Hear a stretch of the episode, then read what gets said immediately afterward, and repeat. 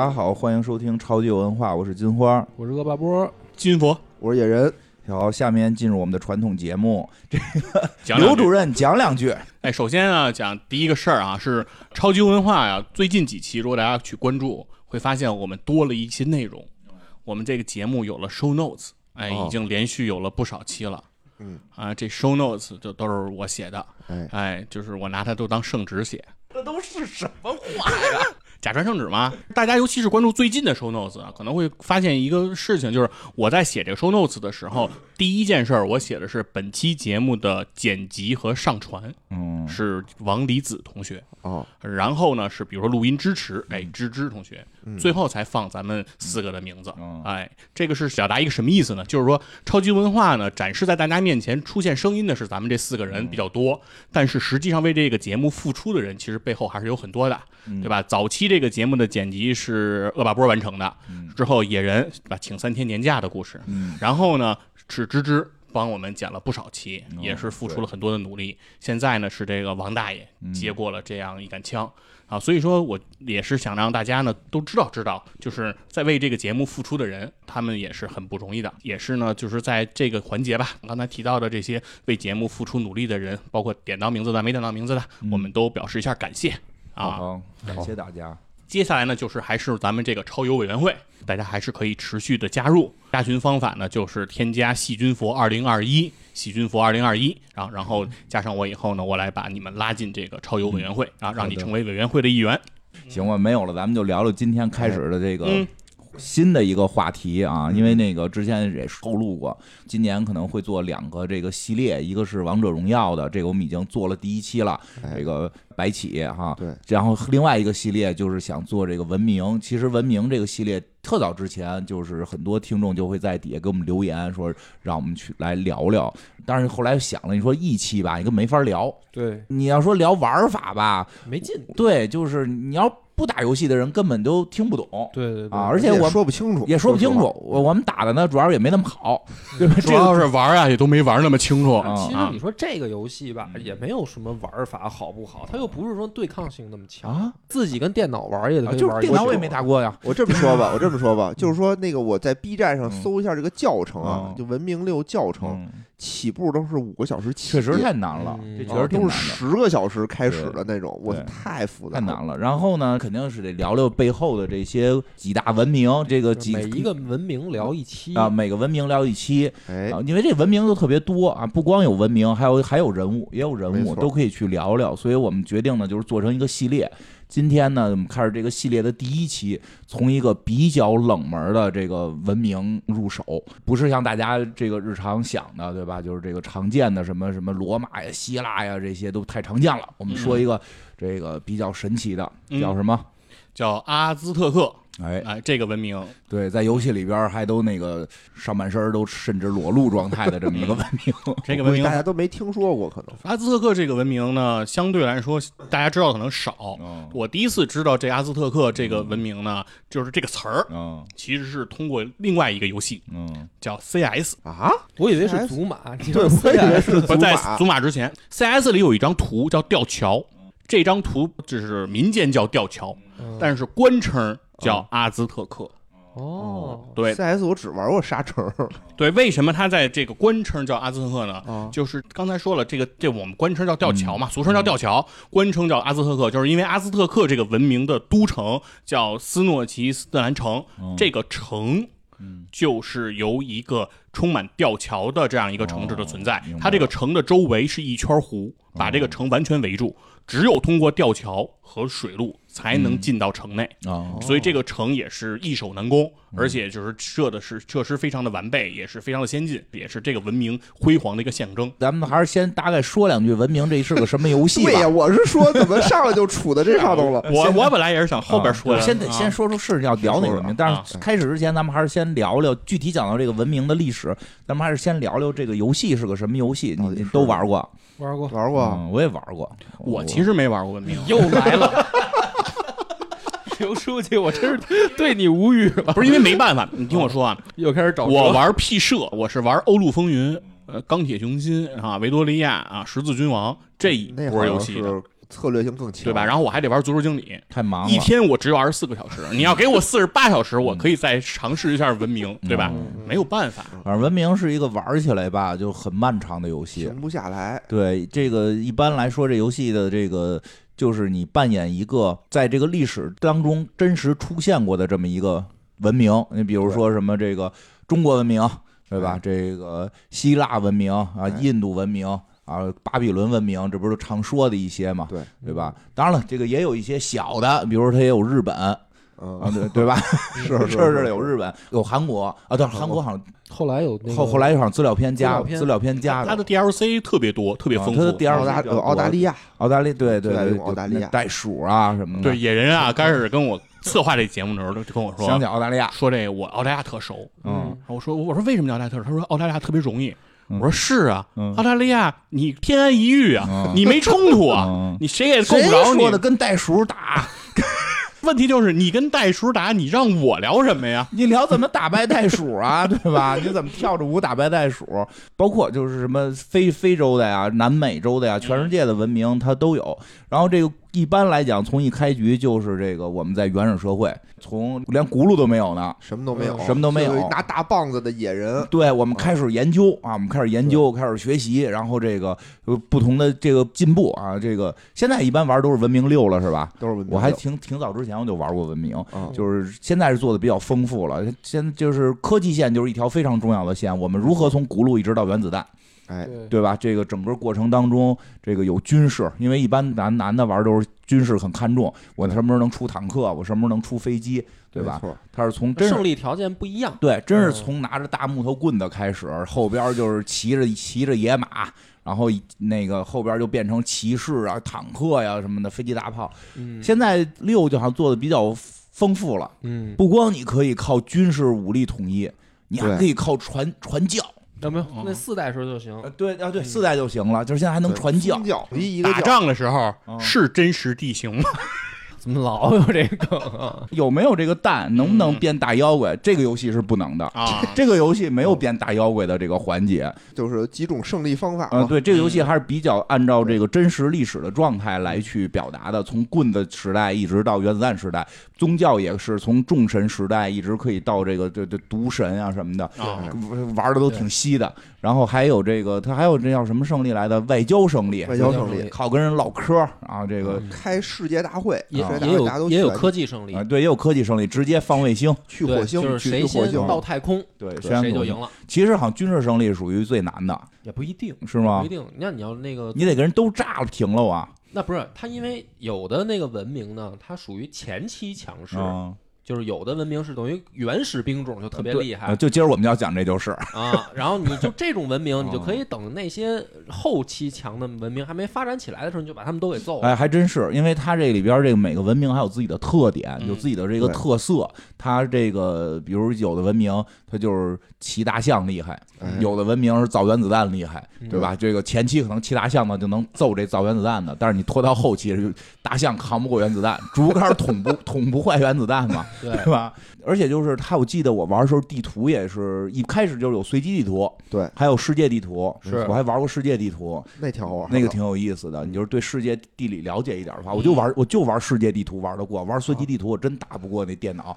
我这块儿还研究那个青铜器呢，人那边坦克都过来了，你玩的也太棒，你玩的什么那个难度的呀？就就就挺高级的一难度哦。，那是人家又快，嗯你们玩的怎么样？还凑合吧。嗯之前好像打过六级难度，嗯，也就打到六级难度，现在不行了。现在六级叫什么呀？我忘了王子还是什么王子还是什么酋长什么，哦 我不记得了。反正我记得是六级难度，它最高到八级嘛。啊哦，对对对反正，我我那会儿也是玩不了最高难度，最高难度最高难度特别。难，它就发展特别快上来。一帮人就给你推，了。我就是玩随机难度最高难度，嗯然后让人他妈的坦克又把我他妈的是骑骑马的给打了，我都到不了坦克，就一帮拿大木头棒就过来给你揍了。嗯正好说到难度嘛，他这个难度是怎么设置的？就是说是通过它的策略优势，还是通过比如它就是造兵快，它好像是发展快呢加成它的资嗯它的资源有加成，它应该有啊加成，还是靠这种数据上加成数据啊数据对它就会一直在科技上压制我。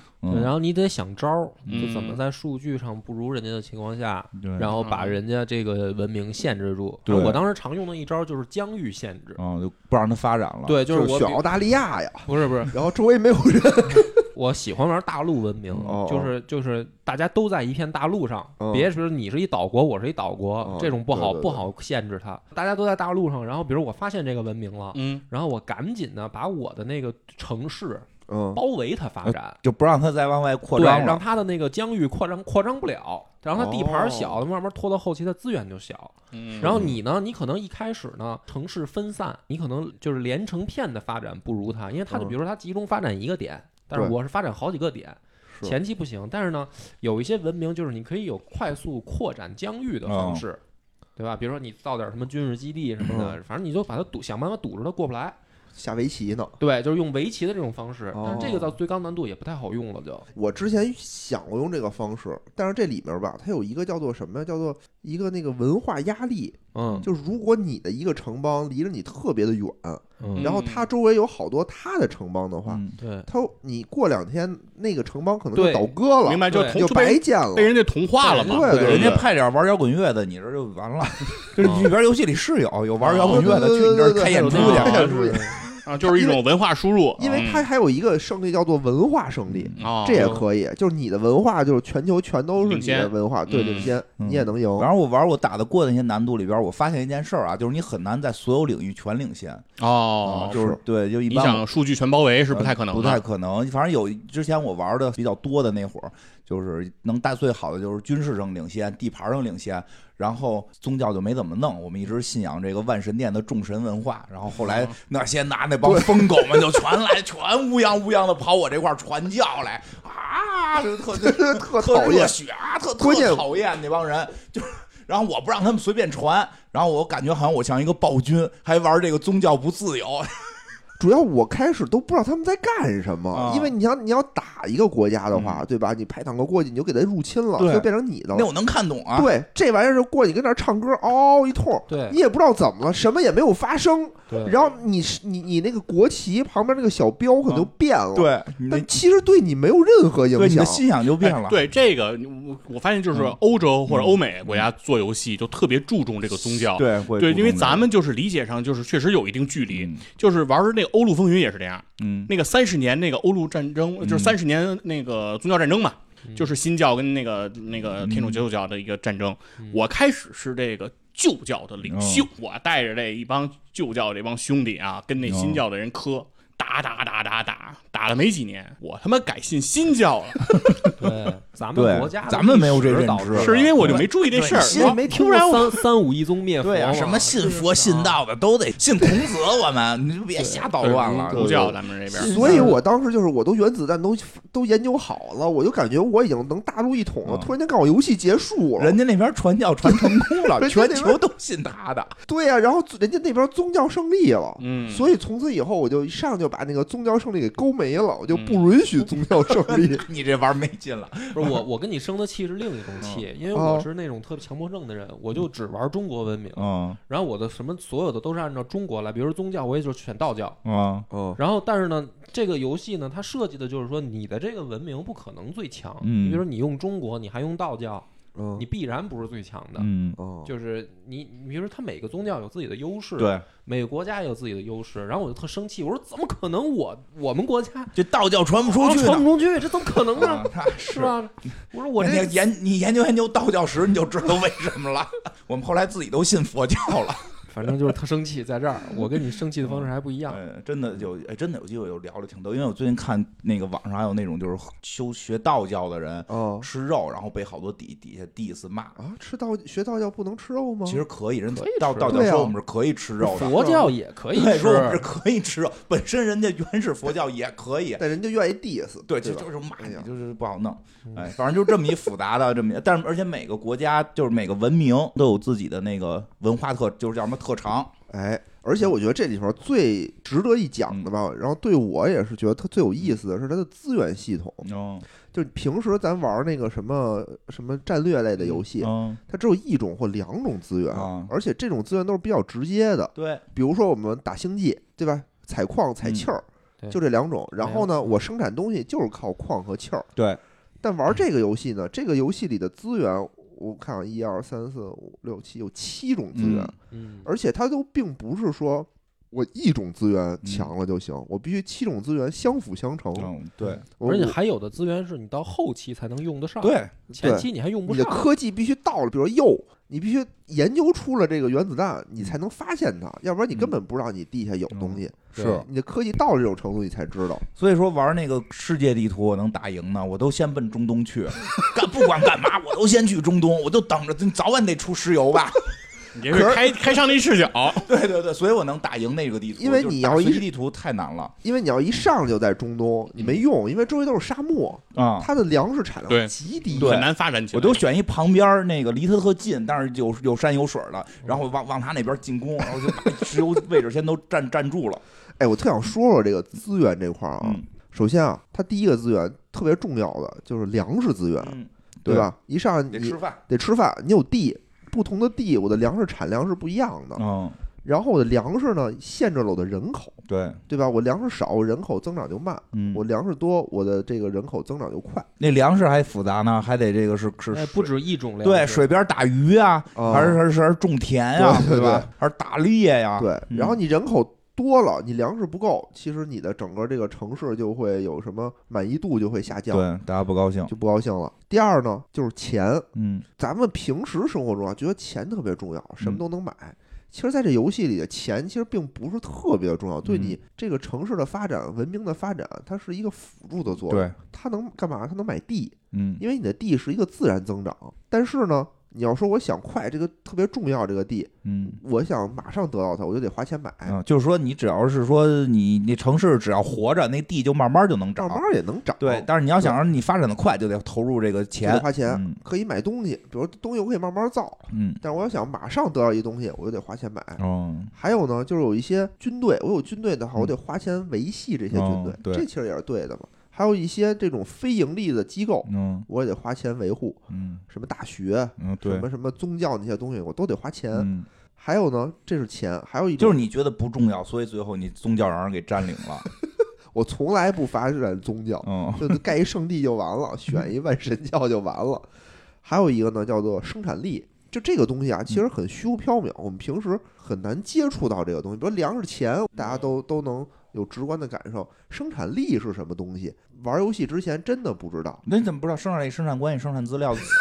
我都背特别熟，我跟你讲。对，但是它是一个在我们生活当中其实很虚的一个东西。啊这倒是什么叫生产力？它嗯不显不是一个资源，嗯但在这个游戏里，它就是一个资源。嗯，它取决于你这个东西的建造速度。哎，你三天建好了，嗯人家一天就建好了，那人家发展就是比你快。对是对，是因为我一上来，我一嗯最开始玩就犯这个错误哦，我就看有一些特别牛逼的奇迹什么嗯的，我就直接就造，嗯，但是生产力特别低嘛，就得造老得造长时间。好多回合啊。然后嗯后来我都不懂，我觉得嗯我一开始还以为这就是正常的，嗯我觉得奇迹嘛，多那不容易多造一段时间嘛嗯嗯。后来我发现，哎，对，怎么人家造这么多呀？嗯就是特别快造。后来我才发现，你生产力上来了，你能嗯建一个奇迹，回合数就降低。嗯还是得说咱们这个以前学这政治说的对，生产力、生产关系跟生产资料，你得相辅相成，你得有这生产力，你再盖那奇迹，对，对不能跟恶霸波似的，上来就想盖奇迹。对 我一上来就盖盖生产力跟那个真对吧？你上来你还没没到，你生产力没到这位置呢。你盖了一奇迹，要不然有有一个叫什么摩天大楼定律什么，就是说嗯如果这个国家盖了摩天大楼，嗯这个国家就容易出金融危机。嗯，就是你的这个生产力全都干这个了，我其实嗯还有好多要干别的事儿，可能更重要。因为等我弄明白这，个事儿的时候，我又进入了另一种偏执，啊就是我要把生产力快速提升上来，我要把所有奇迹都抢先盖完，让你们无奇迹可盖。你为什么那么在乎奇迹呢哎，？因为奇迹因为厉害啊！因为奇迹是所有的文明只能盖一个。是啊，我知道恶霸波想开世界公园，啊，就是这意思。我觉得那个就就无所谓，有一两个就得了。我盖一大堆奇迹，然后让人收揍了。收门票，对呀，军军事实力跟不上你。你开坦克抢石油去。最讨厌的是我跟他们去谈判，说停战，什么同盟都不同意，还要揍我，哎，气死我了。对，因为它有一种东西叫抢奇迹，嗯奇迹只能有一个，比如说嗯你你们俩同时在盖，谁提前一天盖好，谁有那个奇迹，对没盖的那个东西等于就没了，哎相当于不是说谁谁谁开始谁先开始造就是谁的了，对，是谁谁先盖造完完才是谁的是。谁的？比如造一金字塔，嗯你这儿比如说造了这个二十回合嗯，啊，你都到第十九回合了，叭，人家那边先造出来啊了，我那我造一小号的吧，就白干。嗯，明白了那你等于资源等于于也没了呗，就是也不会再再回来吗那？就是这意思，你浪费的是回合数啊。我明白了你，这些资源好像返你百分之五十，力不大。明白了。嗯嗯。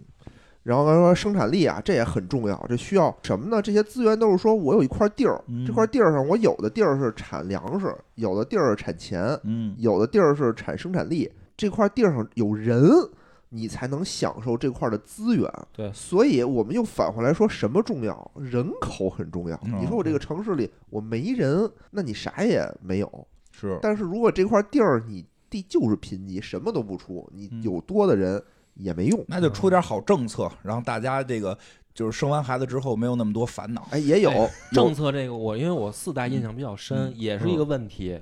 就是嗯。我也是受到咱们的这个九年义务教育的影响，嗯。你知道吧？因为它里面它你可以走不同的政治体对对制对对对，有的是是。什么独裁，有的是什么民主什么的，民主这种挺多寡头，对寡寡头什么的。然后我就老觉得，我说这个这肯定不能走啊，什么嗯。独裁寡头，这都是要打倒的呀。我就从来不走那个那生产力、生产观，你就 政治没学好。然后后来我就发现不对，我理想当中那些对的路线，啊好像结果不好。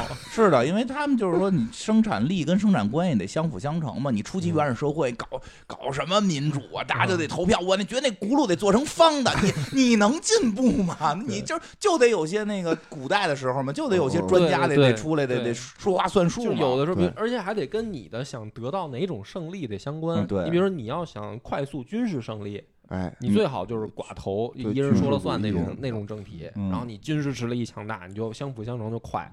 对我记得里头好像还有什么纳粹什么的，就那种，嗯好像有，对吧嗯？这种，然后还有什么呢？还有科技值，嗯，这也是一个资源，对吧？我知道我盖了学院的，我挨着嗯山边上的，我的科技攀升科技盘的就会在大。山上人能冥想，对，反正你挨着山，好像就是那个嗯科技值就特别高。嗯还有什么呀？还有奢侈品，嗯，什么狐狸毛，什么什么什么，对，别老说这东西没用，对。然后它能干什么？能让你的那个国民满意度上升，开心啊，开心，对，能开心。你要不嗯开心的话，你的生产力是下降的。是嗯，对你必须让他嗯满意，他的生产力才能提升。对啊，咱讲讲故事吧。嗯咱刚才说不讲玩法，这半天讲的全是玩法。现实还是有一定的这个结合，我觉得。对对对对，所以呢，这个其实说实话，玩游戏的时候，一些这种古老就消亡的民族确实不太好玩。对 对，比如今天这个，你可以来了啊！今今今，天这个，开始切入主题。今天这个文明是阿兹特克哎，我我还插一句，啊还插一句啊，嗯这个文明的全称啊，不叫文明，嗯嗯，它叫西德梅尔的文明。对嗯，制作人嘛最早的那个。对嗯就这个哥们儿呢，他其实是做过很多个游戏，嗯，什么西德梅尔的铁路大亨，很好玩。哦，铁路大亨也是他的呀。对，什么西德梅尔的海盗，嗯，就他做了，玩过他做了一大堆这种战略的游戏策略类的游戏出名的是这个文明。文明这系列挺好。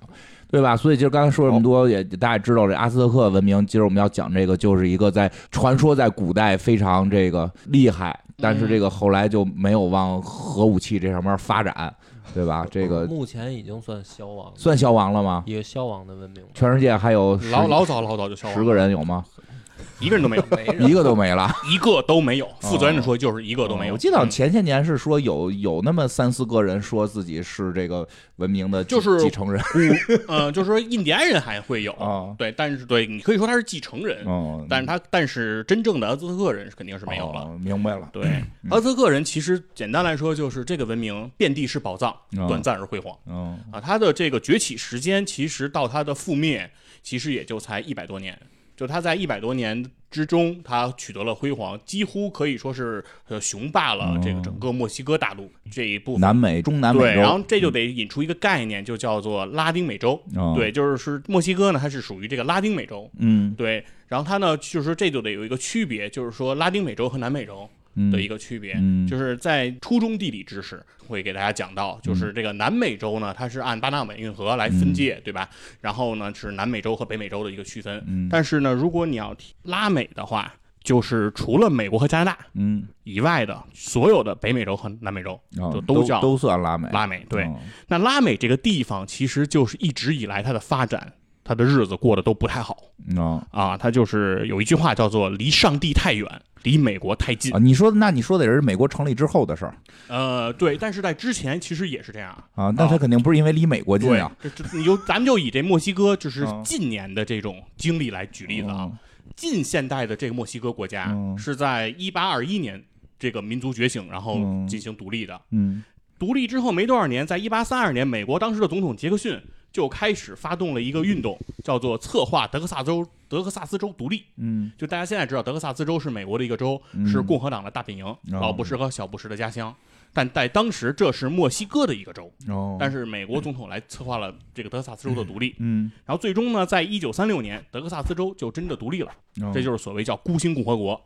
然后孤星共和国独立之后，在一八四四年，德克萨斯州正式宣布加入了美国。嗯而且杰克逊这个总统呢，极其的不要脸嗯，他是这样说的：“他说德克萨斯州啊，现在加入美国，就像是新娘在婚礼上要属于她的新郎嗯啊，非常虔诚的向她的新郎来宣誓。哦，对他就是来这样来形容的。那那这听着什么老布什、小布什，后来当了美国总统，有一种一雪前耻的感觉呀。然后呢，哎你，但你这么说是这么琢磨，但是他要的是这块地啊哦，并不是说他们这个肥肥沃，对，因为他土地肥沃，并且他当时的地价很低，只是美国当时本土地价的十分之一。哦所以这就是美国为什么要要这个地，因为美国要了德克萨斯州，策动了这个独立，美墨之间就发生了矛盾，于是就进行了美墨战争，哦，在一八四六年到一八四七年。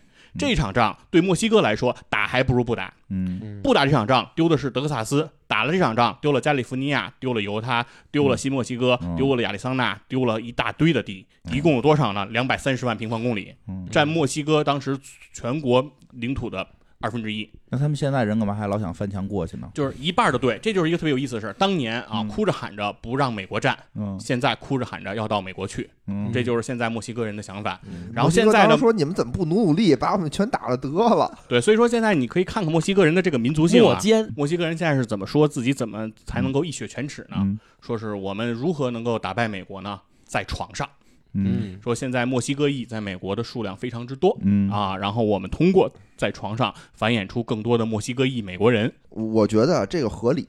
就当时他怎么占的德州呢？嗯，就美国先派了一大帮自己的人啊，到了德州，嗯一帮那个奴隶主到了德州以后，开始闹事儿，说不行不行，我们要独立，说你们那个墨西哥不让我们蓄奴，这怎么行啊？我嗯们要独立，然后就就闹腾呗，然后才独立，出了这个孤星共和国。嗯独立完了以后，说我这独立不行啊，我得投靠美国去，嗯，就好像我强行到你们家，把你们家这个地盘占了以后，说这这房子是我的，然后但是呢，我带着房子又回去了。嗯就这种感觉。那这墨西哥人说：“那来吧，既然这么干，是不是？那我们也去他们家，去他们对，家，去他们家不就完了吗？然后变成他们家佣人。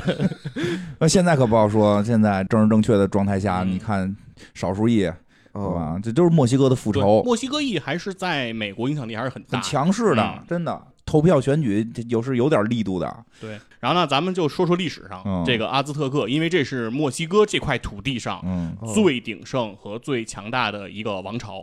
哦，而且也是对三个古印第安王朝之一。嗯三古印第安王朝分别就是阿兹特克、玛雅和印加嗯啊，。当然现在就是没,、都没了，对，后来就都没有流传下来听着。都耳熟。但是但是听起来吧，好像就是他们跟现在的墨西哥人好像也不太像是一回事儿。没错，现在的墨西哥人呢，并不以阿兹特克人来自居，哦，他们认为谁是他们的这个真正的祖先呢？是科尔特斯。嗯。科尔特斯是谁呢？就是一个覆灭了阿兹特克文明的西班牙人。哦，哎，就是这个人，现在被墨西哥人反而奉为了他们的祖先，嗯，所以正常，因为真的那些人他不应该不是古印，就大大量的不是古印第安人。确确实不是，哦。因为聊了这个故事，你就完全明白嗯。他们是为什么这么这么认为了啊。嗯。嗯，啊，就正好就说说这个，就是不是说了吗？短暂而辉煌那就说说他怎么覆灭的就就就可以了。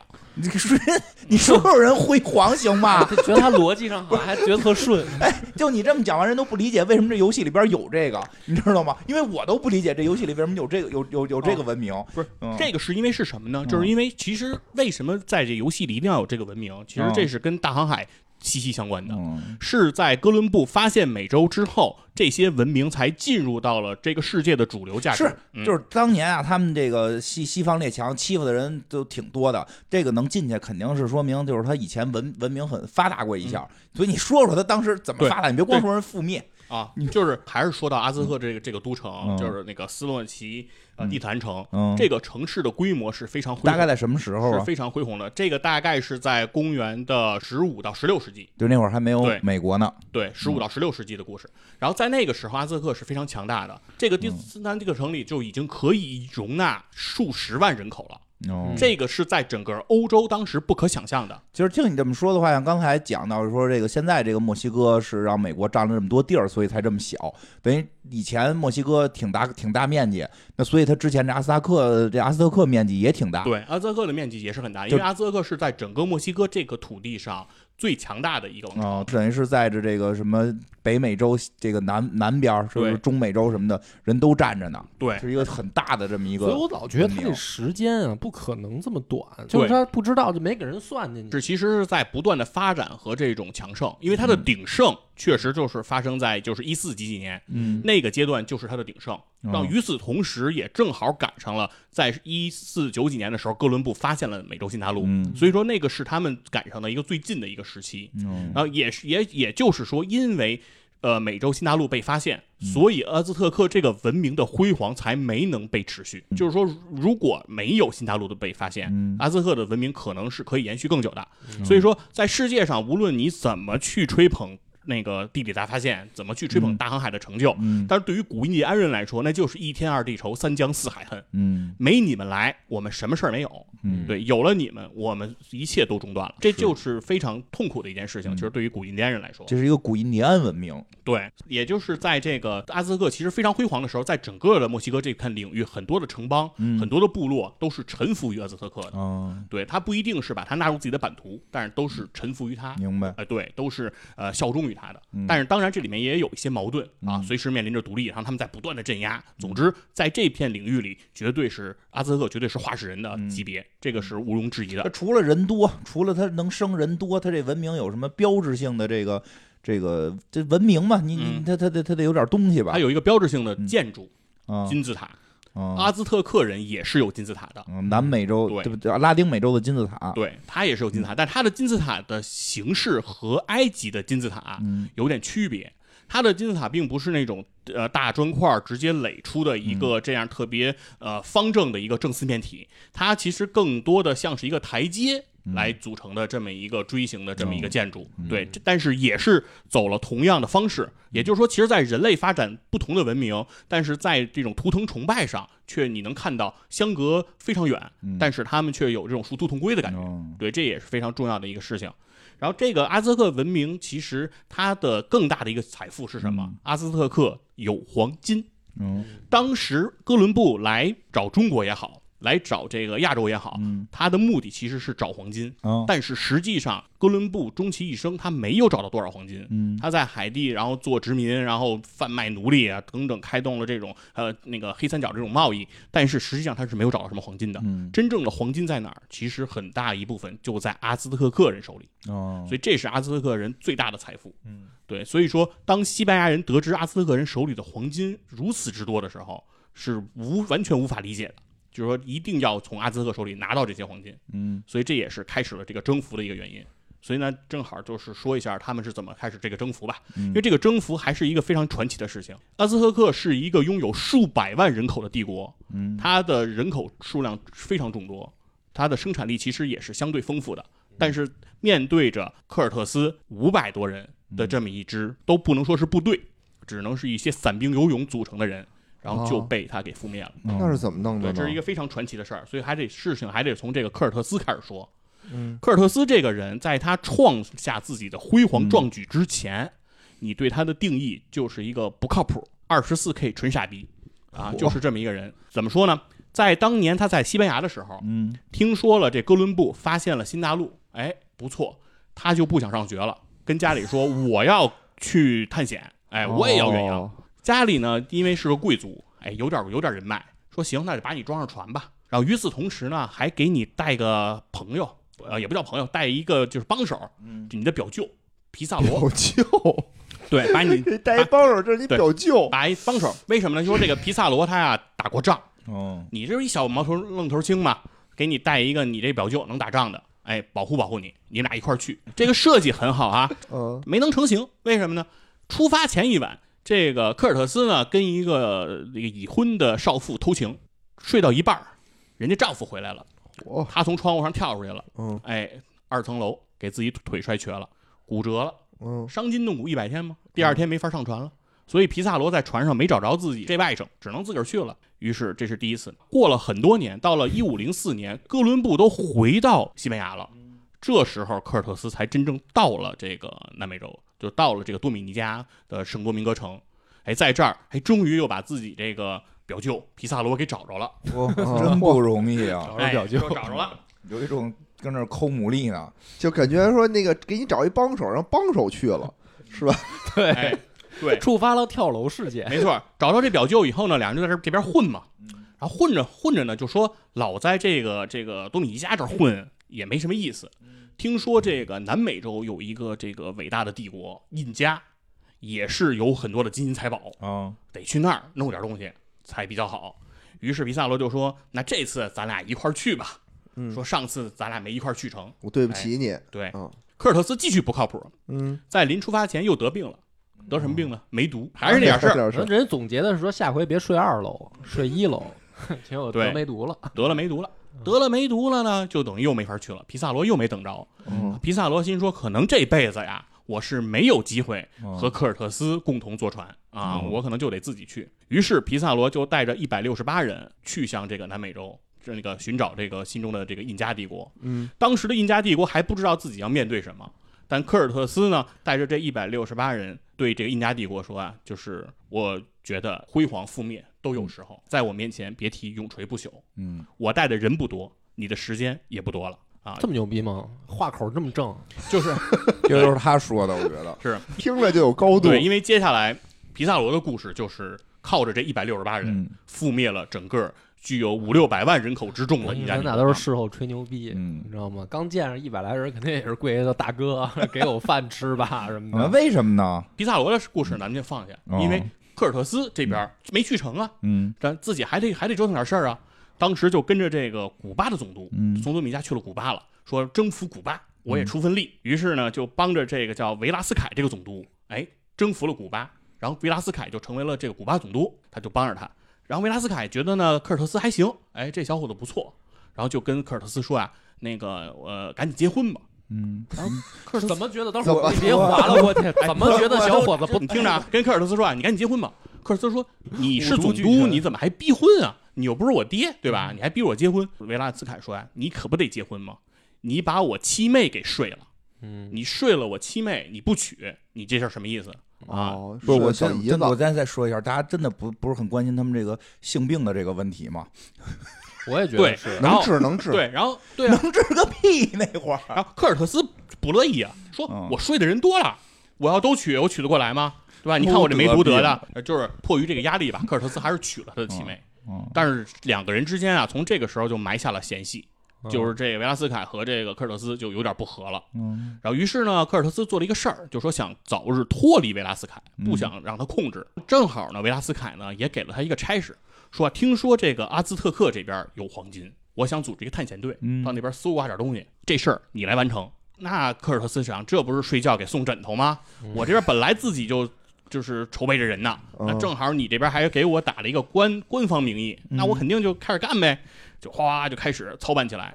然后过程中呢，就有人给这个维拉斯凯报信儿，说这科尔特斯啊，他早有不臣之心，他早就开始嘀咕这事儿了。在你告诉他让他这个当这探险队队长之前，他就开始做准备了。他不是说是为这事儿上心，他最后探险了得了金银财宝，他也不给你。嗯于是这维拉斯凯呢就有点不放心了，就派人想去跟这科尔特斯说：“你这探险队这事儿别干了，先暂停。”但是呢，科尔特斯做的很绝，把传令的这个人给杀了，嗯哦，然后带着自己筹集好的队伍就出发了。就我必须去，对，筹集了多少人呢？一共也就五百来人儿，就这五百来人儿也不少，啊就上路了。上路了呢，首先他先征服了一个玛雅部落嗯啊，遇到一个玛雅部落就把人征服了，因为呢他们这个生产力还是比较丰富的，已经有火枪了嘛，嗯啊，那边还是这个这个长矛什么的呢，所以肯定还是比较能打。然后赢了之后呢，这个时候就发生了一个非常有用的事儿，他得到了一个玛雅部落送给他的女人，这个哦。女人有一些能力，她会玛雅语，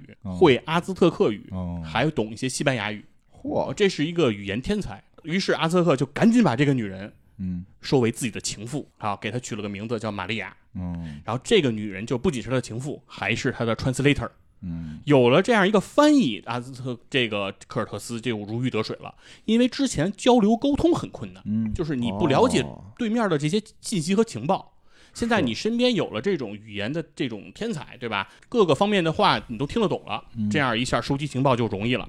于是呢，当他到了这个特特纳斯这个部落的时候，他通过了这个自己的情妇，得知啊，就是说特特纳斯这个部落，他虽然臣服于阿兹特克，但是实质上他并不是那么的听话，他们其实是迫于阿兹特克的这种强力威胁，他才臣服的，中间还是有嫌隙的。另外呢，他也知道了说，这个并不是所有的部落现在都臣服阿兹特克，也有这种誓死不降的。其中有一个叫特拉斯卡拉的，绝对不会投降的，是这个死硬的这个阿兹特克的死敌。还他就得知了这些等于是外交上的这种这种情报吧。嗯然后呢，知道以后呢，他就在这个特特纳斯见到了一个人，这个人是谁呢？就是这个呃阿兹特克派到特特纳斯这个部落的使者。为什么这个时候的皇帝就是阿兹特克的皇帝叫做蒙特祖玛二世？这个蒙特祖，打游戏呢，哦跟家嗨，蒙特祖玛啊，祖玛啊，消消消消乐就出现了，消消乐二世，消消乐二世为什么派了一个使者到特特纳斯呢？是因为这个时候蒙特祖玛二世已经知道了科尔特斯要来哦阿兹特克，对他已经判定他了他，而且已经到了自己的地盘儿，所以他派一个使者去，想先接触一下这个科尔特斯，看看是个什么情况，探一下他的虚实。然后，于是这个使者也和这个呃科尔特斯进行了一次亲切的会面。在这个会面当中呢，这个两边要互赠礼物，嗯科尔特斯呢就给这个使者送上了自己欧洲的手工艺品，啊，诸如玻璃球等啊手工艺品。使者向啊科尔特斯回赠了黄金，科尔特斯就疯了，就说我拿几个破玻璃球换了一堆黄金，哦说这简直就就就就已经就不行了。然后使者就觉得很惊讶，说嗯你们怎么看见黄金眼睛都红了？嗯为什么呀？这个科尔特斯就说说我们西班牙人生来就有一种病，哦心脏不好，先天性心脏病，我们这个病必须服用黄金才能治愈。哦如果我们没有黄金，我们很早就得死。嗯。哦。但是我们国家黄金又不多，嗯。所以我们很多人很早就死了。就是哦穷死的呗，不是他跟使者说这个有蛋用吗？没有啊，使者就很高兴啊，嗯。说哇，你们国家居然没有黄金，哦嗯。在我们这儿这东西挺多的。嗯。说回去啊，我就跟我们皇帝说说，回头送你们点儿啊，让你们国家的人啊也别死死死那么快。啊。，哦这我好像听懂了，嗯，回去也跟皇帝说说的这个别给，不是跟他们说说，哎呀，他们特别可怜呀，咱们这种大国应该恩赐，如果没有咱们的黄金，他们可能都死掉了。对啊，嗯对我要是皇帝，我就让他们死啊，我才哎不给呢。对这个时候，使者使者啊啊不是这个逻辑吗？就回到了这个阿兹特克嗯，就见到了蒙特祖玛二世，就跟皇帝汇报了这个事儿。嗯这个时候，其实摆在蒙特祖玛二世面前就有两个选择：杀不杀科尔特斯，就是灭不灭掉现在的这五百来人。嗯对，因为他们要来的目的是什么，还还不是那么清楚。但是说他们感觉上有可能有威胁，嗯因为毕竟是一群陌生的人，对吧？非我族类，其心必异嘛。但要不要直接杀掉？其实就有人就提议说把他们直接就灭了就完了。但是蒙特祖玛二世呢，这个时候你会发现，他是一个非常喜欢用韬略的君主。这要出事儿，哎一般碰上这种 这种没事儿瞎作的人就出他事儿。想必啊，他是看过三国，哦哎，他就开始用计。嗯他首先分两步走，记对，嗯第一步他就去把他控制的这些部落，比如说包括这个特特纳斯等这些部落，说啊，你们不允许给西班牙人提供补给和落脚点，就不许让他在你们那儿扎根儿，啊，他要到你们这儿，你就让他走，哎，这样呢他就无处可去，无处可去，他还想来我这儿，他就得让我的人带着他走。这样呢，我就把他带到哪儿呢？我就把他带到这个特拉斯卡拉，嗯那是我的死敌。嗯因为特拉斯卡拉知道了西班牙人跟我之间有这种往来，他就一定会攻击西班牙的这支船队，借刀杀人，哎，对我就借刀杀人了，这是他他设计的这个计策。所以说这个韬略呢还是非常非常的这个三国。但这个时候呢，科尔特斯也遇到麻烦了，嗯这是他的第一次危机。是什么呢？就是要发动哗变了，因为这个维拉斯凯这个总督，瓦总督是始终其实在跟他作对。嗯维拉斯凯发现这个这个科尔特斯啊，马上就接触上这个阿兹特克人了，嗯就急了，派了一个人说来宣布说这个科尔特斯，你的这个探险队队长就地免职，嗯哎，给我回古巴接受处罚，你们这个探险终止，不许再搞了。于是他的部队里就有相当一部分人已经就是不想再继续前进了，嗯，就说那我们得遵命，对了，我们得去回啊，对听命令，我们得就散摊子了。嗯于是呢，这个科尔特斯呢非常的聪明啊，这时候他表示的非常大度，说哦不是想走吗？那你要想走，我不强留。嗯然后这个已经不是使者给了我们一些金银吗？嗯这些金子你们拿走，哦因为呢，我们未来要去这个阿兹特克，我们能拿出更多的金子哦啊，这点我们就不要了啊，就给你们兄弟当路费吧，想走就走，我我不留。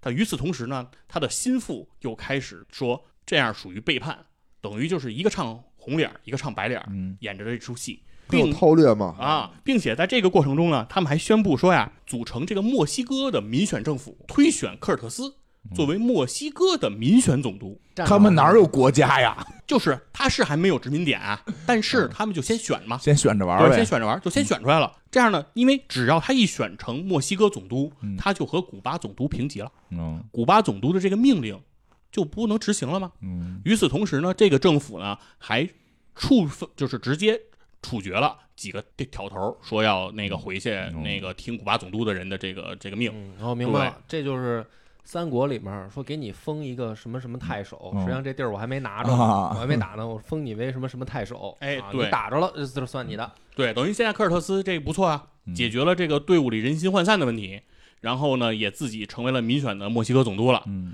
啊，于是做了一件事儿，就是叫什么 “有志者事竟成”啊，破釜沉舟，百二秦关终属楚。嗯他也做了一个破釜沉舟的事儿，做了什么事儿？就把船全砸了，能因为他已经到了墨西哥大陆了，接下来往阿兹特克去不用再坐船了，但是回古巴不是还得坐船吗？嗯直接把所有人的后路断了，就是你们现在回不去古巴了，也不要想别的了，就跟着往前走吧。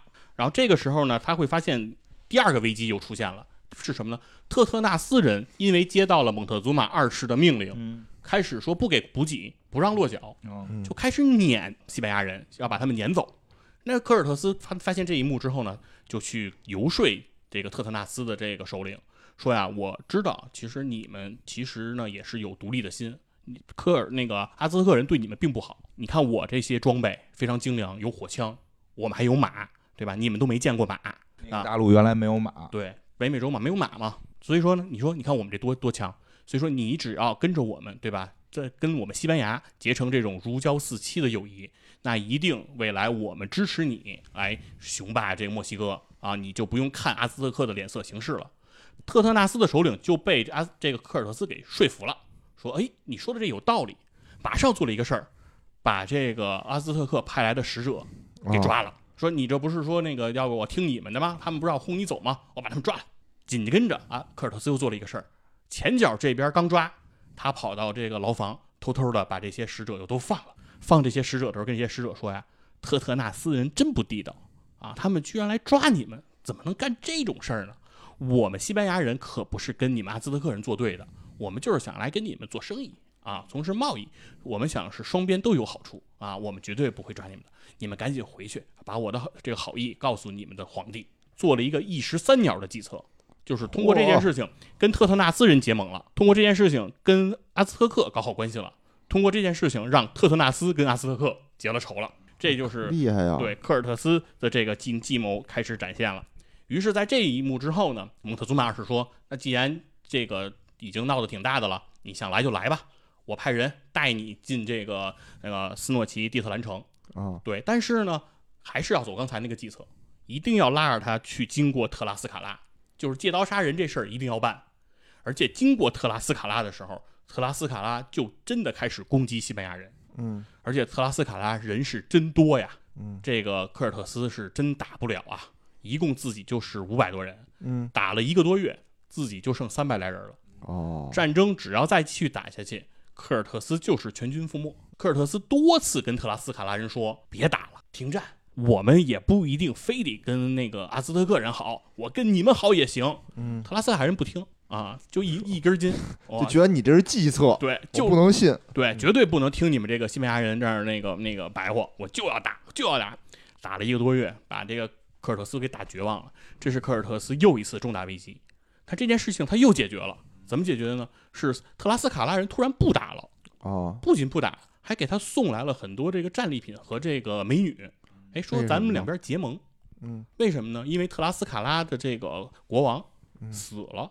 哦，老国王死了，新上任的新国王，新人新办法，新官上任三把火，说呀，我们不能跟西班牙人作对，嗯，我们要利用西班牙人去跟这个阿兹特克人作对，都觉得自己特别有有韬略，韬略。是我们的敌人是阿兹特克人，对我们现在要利用西班牙人，于是等于这一下，这个科尔特斯等于是又捡了一条命回来。嗯那这个时候，蒙特祖玛二世呢就说：“那既然这个想借刀杀人也没杀了，嗯但是呢，起码也重创你了。你当时五百多人，现在你不到三百人了，你也没多少人了，我就把你拉进来得了。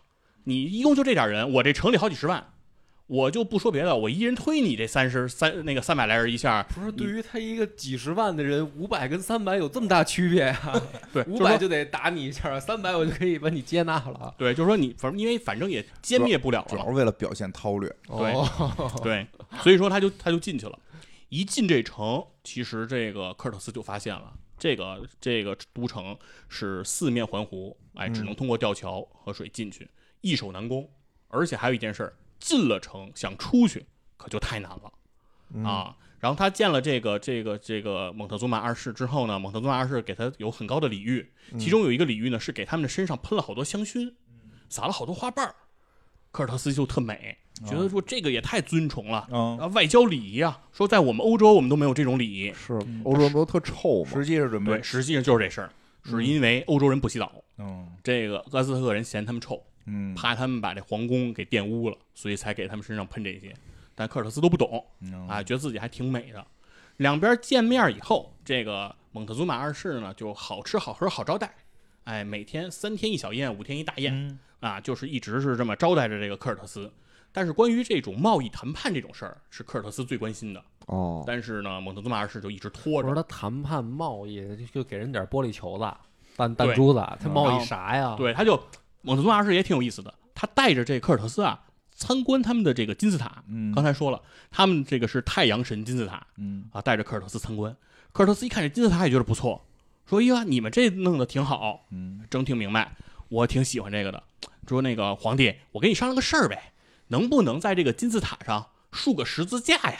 嗯 嗯是吧？哦这就是这个欧洲人对于这种上帝的这种崇拜啊，嗯就到了这种无以复加的地步。哦这蒙祖马二世都听惊了，就说：“我是让你展示奇迹呢，嗯你让上了立十字架，你要干嘛啊？神经病嘛！”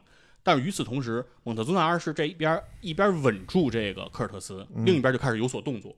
嗯他开始去派部队歼灭特特纳斯等这一系列和这个西班牙人已经结成同盟的这些部落，要剪除这个科尔特斯的党羽，嗯，因为他在外面还有一些支持他的人嘛，嗯。他先要把这他们给解决。那这件事情呢，也传到了科尔特斯的耳朵里，科尔特斯就明白了，原来这个皇帝啊，他不是想真心和我谈判，他就是想稳住我。把外面的解决完了以后，他一定就要解决我们这三百来人了。嗯我们这就是以后也就是没有好日子过了。嗯这皇帝真的挺复杂的，我觉得也是，直接有必要这么复杂拿砖头吗砸死就行了。对呀、这三百人直接干掉，非。玩韬略，哎，哦对他就是嘛，所以说就玩韬略嘛。所以我老觉得这故事啊，它不是这么回事儿你。先听他讲。然后科尔特斯呢，人家就没怎么玩韬略，嗯干了什么事儿呢？直接靠自己的三百来人把这蒙特祖玛二世给绑架了。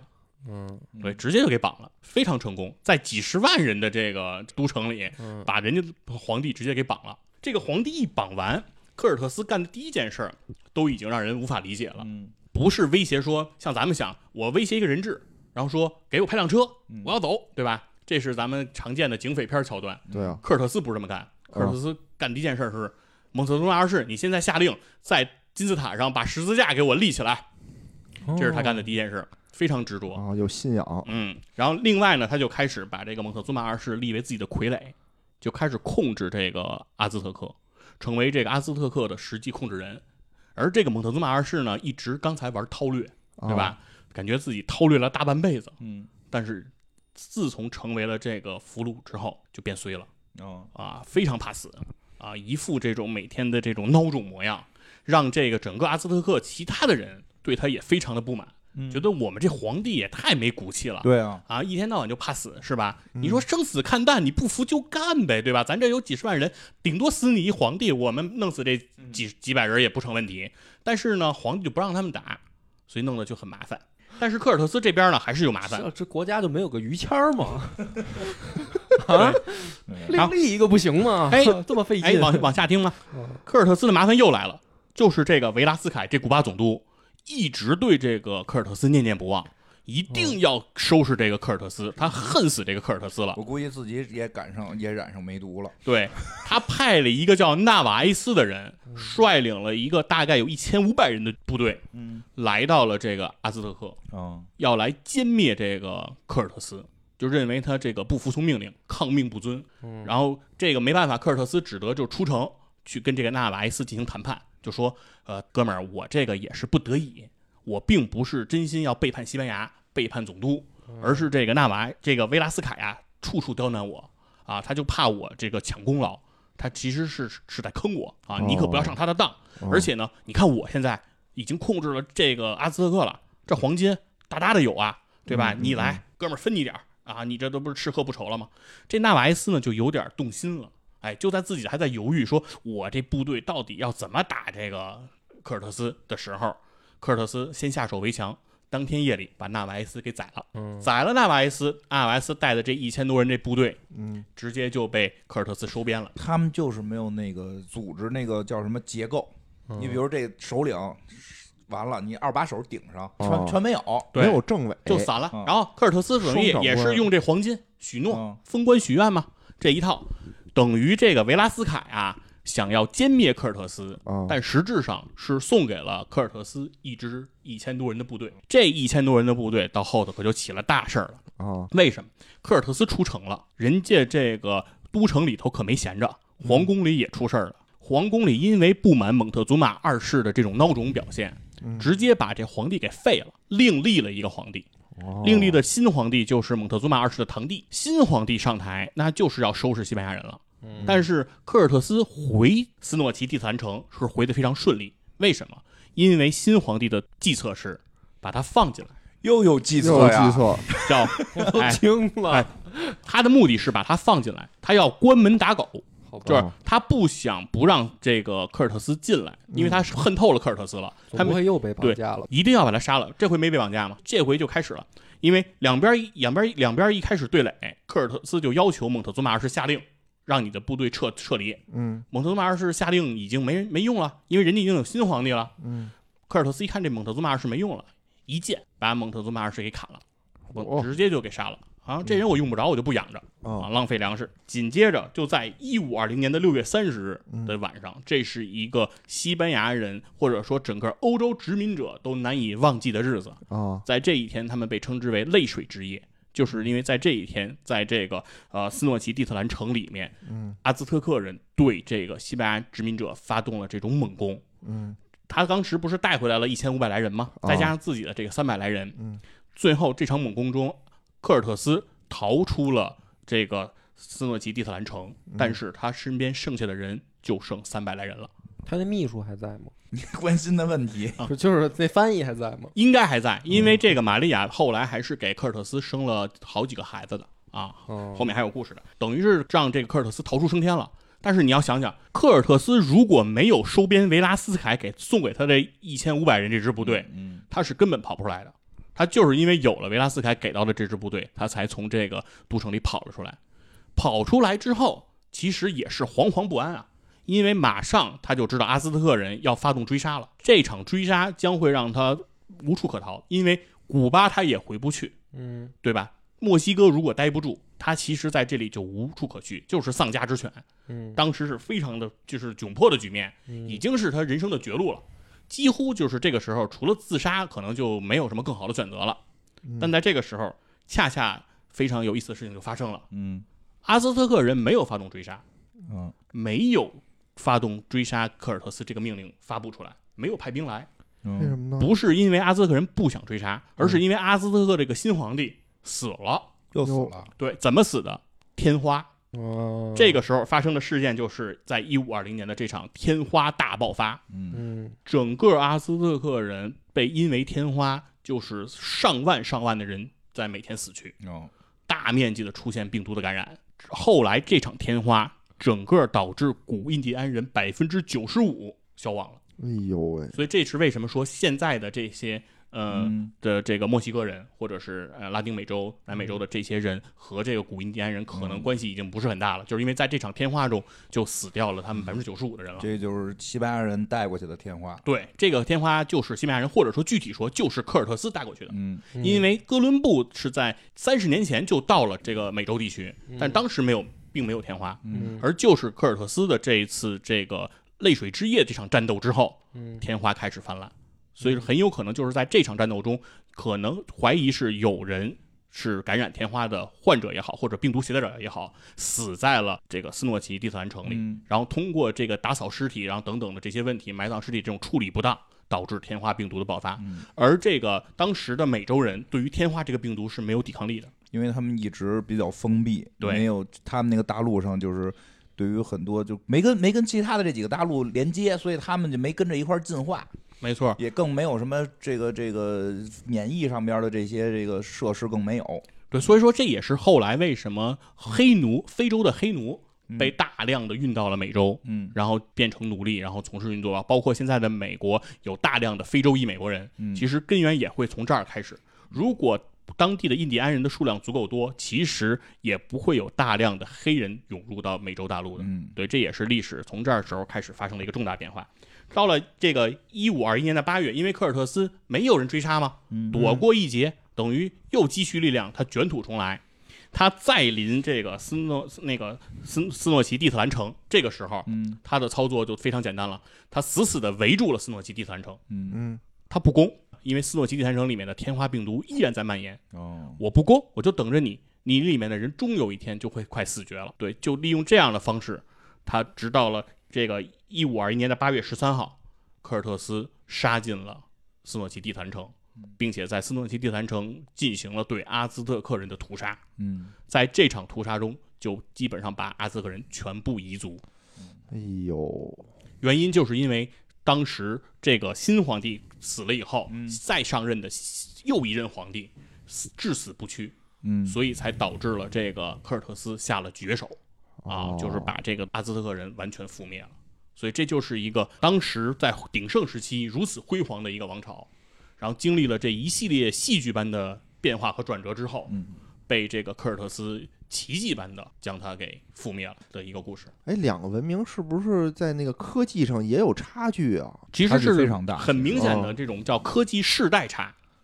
在西班牙人已经有了火器、有了骑兵的时代，嗯，阿兹特克人其实还是这种冷兵器，而且是冷兵器比较早期的那个模样。哦，对，所以说这个科技的能力确实差别是非常之大。对，明白，这也是为什么他最开始他的几百人就敢出来探险。这也是他的一个原因，并不是说像咱们想象的说他们就是对自己没有信心、没有底气。哦哦但是确实，他们五百多人也确实是有点太少了。但是呢，确实来说，他们在科技上的这种军事上的领先是非常之大的。嗯，明白明白，所以其实你很难说他到底算不算一个多辉煌的文明，因为确实很难讲出来说它，它就是说在同时代他没有，你很难说他在同时代牛逼过。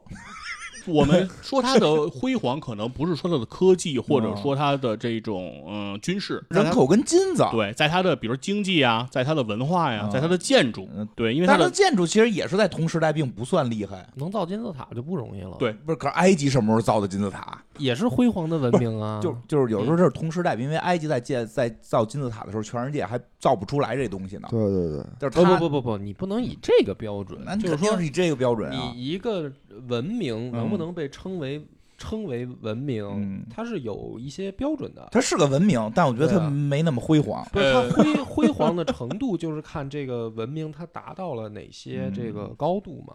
就是说它能造这种大型建筑，就是说，其实你要对比当时的欧洲，是因为你看现在的欧洲，嗯。是觉得欧洲是很发达的嗯地方，但是在大航海那个时期的嗯。欧洲，实际上是非常破败的。嗯，欧洲的情况远没有我们脑海中想象的那么好。那当时人家科技都有火枪了，对，火枪是有了，嗯但是它的，比如说它的市政建设、它的下水嗯，等等这一系列，其实都是非常糟糕的。这也就是为什么欧洲会爆发黑死病。但是我相信哈斯特克的下水应该没有欧洲的好吧？呃，你这个这么说还真不一定，嗯，你知道我吗？事实上，嗯在城市建设的很多方面，这个这个斯诺奇地坛城是远超当时欧洲的水平的。就像这游戏里，这个国家就是什么都好，市政也好，也有钱，但没嗯科技，描述不对，就是说可能比如说科技它没点军事，没点军事，人家的艺术什么这个文化可能点在这上了嘛，这是有可好像也能的。也不知道有什么文字这不不是你一个文明能不能成为一个文明？就是说你有一些嗯基本，比如它肯定是文明，有文字、有语言、有服嗯饰、有建筑，是吧？这些都有。就是说，它是具备了一个文明的基础了，啊并且延续到被认识、嗯被发现就。这么说吧，因为以前吧，就是我对这些南美的这些这个理解，我以为老以为它跟什么古巴比伦呀、古埃及啊同时代的。哦我觉得它那个时代，如果说建出这么大的城，然后建出这个金字塔，挺厉害的。你不能以早晚来这个界定，而是说它有没有。啊，它是有啊，对它有就是辉煌过。有就算辉煌。我对现在这么你你这么理解这个事儿。，咱们比如说去外星，嗯外星你发现一个星球上嗯立了这么一个金字塔，或者哪怕它就立一石碑，上面刻了几个符号，嗯你就通过这个，你也你也得说明说这个星球上曾经诞生过辉煌的文明，不然它嗯不会有这种产物出来。嗯，你不能说啊，那这个是多少年前这个星球上啊，出现对啊，的？我会我会那这会儿可能我们地球上是什么呀？它不能这么算。嗯嗯我我是这么理解这个事儿。反正我觉得它这个文明就是不够辉煌。不够厉害，就这么说不够厉害对。对，确实，你要从游戏的角度来说，嗯我们来看，肯定是它战斗力不够强，嗯这是一定。因为我觉得我说什么呀，就是说这个其实南美的一个特殊地理问题，嗯，它两面都是大洋洋，它没地儿去跟别的大文明交流。嗯其实中国也好，说欧洲也好，古代就开始交流。对，古代有大量的交流，所以文明的进步速度实际是比封闭的要快。咱不说它到底辉没辉煌吧，就是它这个文明的进步速度其实确实是相对较慢的。对，它就如同澳大利亚的动物们一样，就进化比较就是比较慢。你要玩游戏，应该也有这种感觉。如果你选择就是澳大利亚也好，选择这个也好，你的发展速度相对来说应该是会比别人缓慢。在游戏里，这什么嗯阿斯特克，阿斯特克阿斯特克是一个好战的民族，就是这从开始听他听他这故事，你没听出好战来吗没听出？来，我听出来了，就是 老使计谋，每个人都在使计谋，还还使各种什么借刀杀人、假途灭国，各种计谋全上，这还不好战啊？我觉得你看啊，游戏里它有一个英雄，他他有一个就是特种部队吧，嗯叫做雄鹰战士。嗯这个雄鹰战士是什么意思呢？他就是战斗力高，嗯然后呢，我打死你，比如我打死你的兵吧，我有几率能把你俘虏，变成我的建筑工人。嗯，奴隶呗，奴隶，然后他的城市呢是说我的建筑工人可以消耗我的建造点数，能加快我的建筑的制造速度。哦也就我越打人，我能有越多的建筑工人，我的建造速度就会越快。那他就必须得对外扩张嘛。嗯然后他每发现一个奢侈品，嗯它的单位的攻击力就增加一点儿，嗯这也很厉害啊！就是让你出去打仗去啊。，确实还有一个问题，就是阿兹特克，包括像印加嗯这样的帝这古帝国，它为什么会被覆灭？嗯，其中一个很大的原因是说，当地的古印第安人之各部族之间不团结。啊，这也是，如果说相对于来说，呃，科尔特斯是怎么击败的这个阿兹特克，也不是凭自己这几百多人，其实他是有很多部族这些印第安人这种部族的支持的。嗯相对于来说，相当于是说大大量的是自己人打自己人。嗯对，那为什么哦这些不同部族之间，呃，矛盾如此之深哦，就不惜帮助西班牙人，就是西班牙人是外来人，对吧？他不惜帮助外来人，也要只是部族之间这种决斗。其中一个原因是因为古印第安人他有一个传统，嗯就是人祭，嗯就是说一个国家如果把一个国家那个灭国之后，他会把他的君主拉过来，然后做这种人的祭祀。就是哦，掏心挖肝，然后千刀万剐等等这些酷刑，包括每一听着像山大王啊，对每一个臣服的这种部族，嗯，就是比如说你臣服我了，但是你又反叛了。我评判你之后，也要把你的首领拉来做这种人际，嗯。所以部族之间这种彼此的人际也非常频繁。仇恨呗，对这种仇恨，其实就是冤家宜解不宜结嘛，嗯，就是最后就是反正是堆积的血海深仇，这也是其中这个重大的原因。嗯。然后另外还有一个原因呢，其实是说，呃，科尔特斯在他整个的这个策略当中，嗯。他只除了最后一次，他是用了大规模的屠杀、嗯。屠城的方式。其实，在整个过程中，他并没有其实靠武力去打多少仗，嗯。他更多的其实是在跟各部族之间做游说和谈判。嗯。他是靠这种贸易和这种商业的这种思维，然后来使这种各部族之间做取得这种平衡。相对来说，这也是一个比较怀柔的政策，嗯。对，并不是说我上来就要打所有的人，因为如果你上来，包括玩文明也一样，就是如果你上来在这游戏里你去啊，单挑所有的人，对吧我要？打十个是不行的，单挑全地球，你肯定是不行的。嗯他也是通过这种逐客击破这种方式，其实这也是科尔特斯成功的原因这个。事儿啊，这个故事啊，就是没这么精彩，就是嗯真实，我觉得没不不需要这么精彩，因为如果说这个真想灭了他们，没有必要拖这么长。哎，我觉得肯定还是有我觉得没准人家就没想灭，他对就是自己说来啊，我这危机那危机是吧？我这个有一个文明来过来，你就当时来中国也是嘛，咱也不是说一上来就想灭人家，还是想跟人做生意嘛，对吧？就是也因为人太少了，我没有因为你看比如说啊我是一个大而弱的国家，那我想要什么？我想要那些先进的文明啊，我嗯想要那些先进的东西进来，对吧？那就谈谈呗，做做贸易呗。嗯我觉得这是第一个想法，因为他确实人太少，对这个帝国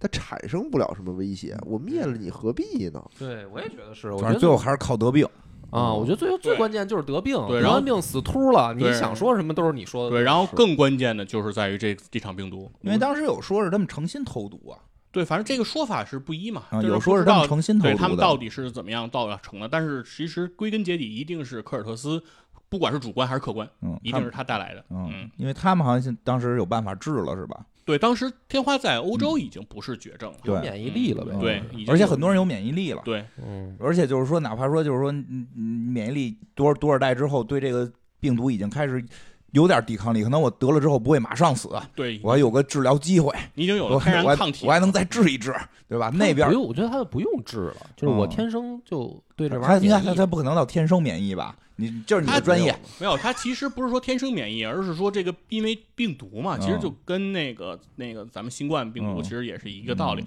它自己不会永远的生存下去。它在传播过程中没有了宿主，然后它会自己其实就会慢慢消亡。嗯包括天花病毒在我们中国，其实现在也是属于消亡的嗯这种状态它。也是嗯近几年、七几年才消亡的，我记得是对吧？对就很近的。现在不是全世界都没都没什么这个天花病毒吗？说据说是在美国一个实验室的，那个存着存着那一点儿，他们嗯准备做做做病毒，搞什么细菌战什么的。呃，不是，究其原因来说的官方理由应该还是来保持生物多样性，就说这个病毒它不想把它完全在地球上消失掉，嗯。就是因为未来也许这个病毒在其他方面会有用用。对，这个确实比较高级了，它这个说打外星人用，外星人来了，咱这武器都不行，给他上天花。核弹都不成，对，咱来上天花。反正这个就是一个科尔特斯，算是以少胜多吧，嗯，这也是一个比较传奇的经历。但是很血腥，我听着感觉。主要是病，主要是就那个病杀了太多人。对，反正我觉得其实像院长刚才你的那个想法，嗯也是一个很具代表性的想法，哦就是一个文明，你追求的究竟是什么？嗯是你的军事、你的这种嗯科技，嗯还是在追求你的文化、嗯追求你的其他方面的这种建树？嗯就说到底，你如果说我军事实力不强，我的科技能力不强，但是我的文化、我的建筑、我的艺术嗯等造诣非常的深厚，那我这样的文明值不值得在这个世界上被人尊重？我觉得这种事儿吧，你要是要有时间说说，我觉得他这东西不可能，就是不可能是某一项特别强。如果是某一项特别强，它可能比如军事实力特别强，短暂极其短暂，它就会灭亡。你文化撑不住，根本就没戏。你文化撑不住，经济还得崩。就你这些东西都崩了，你光军事实力强肯定是不行。而且包括尤其艺术这种东西，就说的更复杂了，就到底什么算艺术？就是这说的更复杂。如果说就是说我们这做工特细，我们这做工特别细，这就算艺术。那有些人认为这种东西叫工匠，这个理解呢，因为在在史学界是有这种定义的，嗯就是什么东西叫文明，对文明的定义我能理解然。后但是什么东西叫文化，嗯，他这是两个不同的。就是对他他的意思就是说，这一个文明是不是是，就是说不追求军事实力，我光追求文化，光追求艺术，这不可能。比如说这个事儿是不可能的，它它一定是相辅相成的。这就跟有的时候说起来，就是说西方文明的那个开端到底在哪儿？那西方文明后来军事实力是强大了，就是说古代军事实力是强大。你往前追，你往前追的话，人就是宗教改革跟文艺复兴。你很难理解它的军事强大是最终归根于它的文化跟文化和宗教的一些变革。它它一定是是有它它一关联的。定是有关联性的。这个我是比较好奇的，嗯因为你我我会这么想这个问题，有没有可能，比如说地球嗯。有一天发展到我们不需要那个武器了，嗯。就是我们的文明高度发达，嗯。我们抛弃了所有的武器，嗯。这种东西一旦你开始有这个念头抛弃的话，就算你保留它，嗯。比如说你过几代人，比如说过几百年，你不用，等你的这个嗯。重重重重重孙子再回来想研究这个事儿，他就不会了。说古代的，说古代打仗，抄起镐来，抄起锹子，是抄起嗯。铲子，这就是武器，因为它永远是跟生产力挂钩的。你说古代的兵器，最后你说从木棍儿变成这个铁头的，它是不是农耕先变的？所有坦克造坦克是造汽车，除非说咱连汽车都不造了。所以其实它的经济科技发展就是它对呀、转军事我的意思就是说，你看咱们现在，比如说你肯定嗯不会造坦克、啊造飞机、嗯造造，哪怕造把枪你都不会。嗯但是咱们还能保留，比如说如果有一天有一天真的，比如说打起来了，嗯我们马上就能把这些东西用国家的力量造出来。嗯，但是如果整个社会都抛弃这个东西了，不会啊，就是你的你不能跟他我比，因为我也不会造汽车呀。嗯除非这个社会不会造汽车了，这个社会只要会造汽车，它就会造坦克。嗯，你是这么理解因为因为？武器它是一种转化的东西。，对，你比如说现在咱坐的这个凳子，咱俩打起来，这个凳子就是武对器，核电站就是核导弹，就就就它之间的转化是是很快的，很快的，快的。很快。你你越掌握这个核的控制能力，你最后就是说，可能我们不发展核武器的话，就有的国家不发展核武器，它并不是没有能力，它只是不去造这东西，或者有些原材料什么的。一般来说，能做核电站的，它转核武器是非常快的。先做核武器，后做核电站。对，因为有的国家不让做，不是因为核电站是可可控的，对，对，核武器其实是不可控。就是更复杂，更甚至复杂的。因为包括说的，也说回游戏机来，当年有一阵儿游戏机是不，就是日本游戏机是不出口的，啊，是因为那里边的有些尖端技术是制导的，它有制导性的，就就就就是后来这个慢慢慢慢发展起来，大家大家都有了，就就开始了。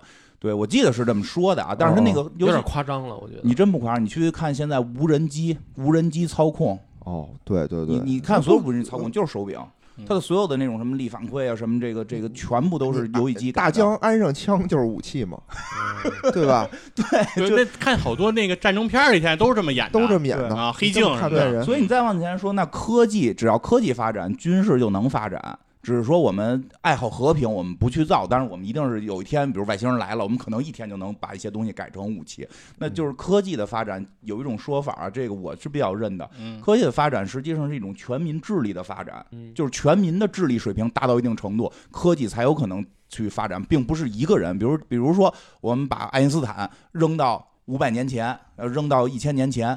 他也造不出这个这个，就包包括那个那个爱因斯坦和那个造原子弹的这这哥几个啊，就这三五个人，这三五个天才啊扔回去造不出来，造不出原子弹来。它得是全整个什么叫什么工业水平的提升，才能有科技的这个进步。对工业水平提升完全关系到全民的智力水平，全民的智力水平再往前倒，那就是会受到文化、宗教的影响，所以它很难去出现一种文明，说的就某一项特别强。对，其实刚才院长的这一套都特别符合这种理性的逻辑光辉，就是自洽啊，有点道理。对，但是呢，听鄂大波的那个观点呢，其实你又能感受到一种人文的温柔。嗯就是说我我当时想说的，其实就是说，在这个世界上，嗯我们允不允许民族的多样性？嗯我们允不允允许允许文明的多样性？嗯然后允不允许说落到我们每个人身上？嗯就是在这么一个人人九九六，对吧？嗯天天 KPI 的一个时代，允不允许一部分人他选择跟这个世界主流追求与不同的一条道路肯定允许啊。对，选择自己的人生，就是说，嗯呃，那如果他选择了这样的道路，他取得了他那个方向上的成就，我们可不可以认可他的成就？就是这个是，嗯我觉得人跟嗯文明 还是有区别。对不是，我跟你说这个事儿吧，就是很难解释，因为你比如说古代游牧民族，他的这个文明发展速度是赶不上农耕民族的。嗯嗯然但是你比如说，呃咱们举例子，比如说元朝的这个出现，嗯，实际上是一个落后文明征服了一个先进文明，是就是说他因为他能打，他赢了。嗯比如说这个宋朝就是比他落后的嘛，我觉得不能这么定义。是，对吧？就是说你你这个事儿你怎么解释呢？你要说全部全方位的，那就那就不应该这蒙古就能称霸这个当时欧亚大陆。嗯就是说他，我觉得他每一个文明他一定有自己的特点，可能没有像我刚才说那么绝对，说这个这个文明已经完全放弃武力了。但是说当它发展到一定程度的时候，它的倾向性可能不如那个，就是说虽然比我差一点儿，但是那个人家伙比我好战。嗯，对，这肯定的，因为他有短暂的靠武力打赢嘛。而且我我我还是觉得，像刚才阿兹特克这个例子也是，就是说他其实最后就是因为这个病毒这个事儿，嗯。而前面人家就没想跟他打，嗯因为就算是说有科技代差，你嗯。有有一个电影你看过吗？叫那个《赛德克巴莱》，嗯。就是这帮就是说哪怕原始丛林里边山上的这帮野人，他武装起来，嗯他已经发展出有战术的情况下，他就是武器比你差很多，嗯他一样弄你，就说明什么呢？我就觉得阿兹特克就没想弄他们。呃，开始肯定没想弄，这是肯定的。然后就嗯这帮活下来的人自己胡逼吹呗。嗯这你要弄他，他怎么可能五百人就是？就是因为至少弹药量也不够。对呀、你就是有科技的，代差，嗯你就你就把这枪全打出去，你能杀死几十万嗯人吗？人几十万人要想一皇帝下令了，我要弄死你这五百人，你怎么可能嗯就死不了呢？我我觉得还有一块儿啊，就是说远古时期的文明啊嗯就更有多样性，因为嗯大家都没有什么信息的交流，大家都不知道这怎么玩儿。就刚开始我新出一游戏，嗯大家都自己按照自己的想法玩儿，对吧？这时候最有多样性的。那发展到现在，就该怎么玩儿，就跟王者荣耀似的嗯，该怎么玩儿，大家门儿清。哪个英雄该怎么使，嗯该哪个英雄和哪个英雄组合，什么战术，大家很明白了。你现在就很难再有多样性，因为大家都知道这事儿该怎么玩了，这多样性会越来越少。这么一说就对了，就是王者荣耀，嗯上次说了嘛，就是什么那个呃那个法师为什么不能上来就冲进去死，对吧？啊因为人有最优解了，那还是个游戏，它有最优解了。就是我们这个嗯看历史的时候，我们就老有这个想法，就是说这种事儿在历史上不止发生过一次，嗯，先进文明被落后文明征服了。私下讨论一点事儿，这期就先到这儿，我们得私下讨论一点事儿。结束的很很匆忙。就是当时就挺突然的。嗯对，行吧，那啊这就这样，谢谢大家啊，拜拜拜。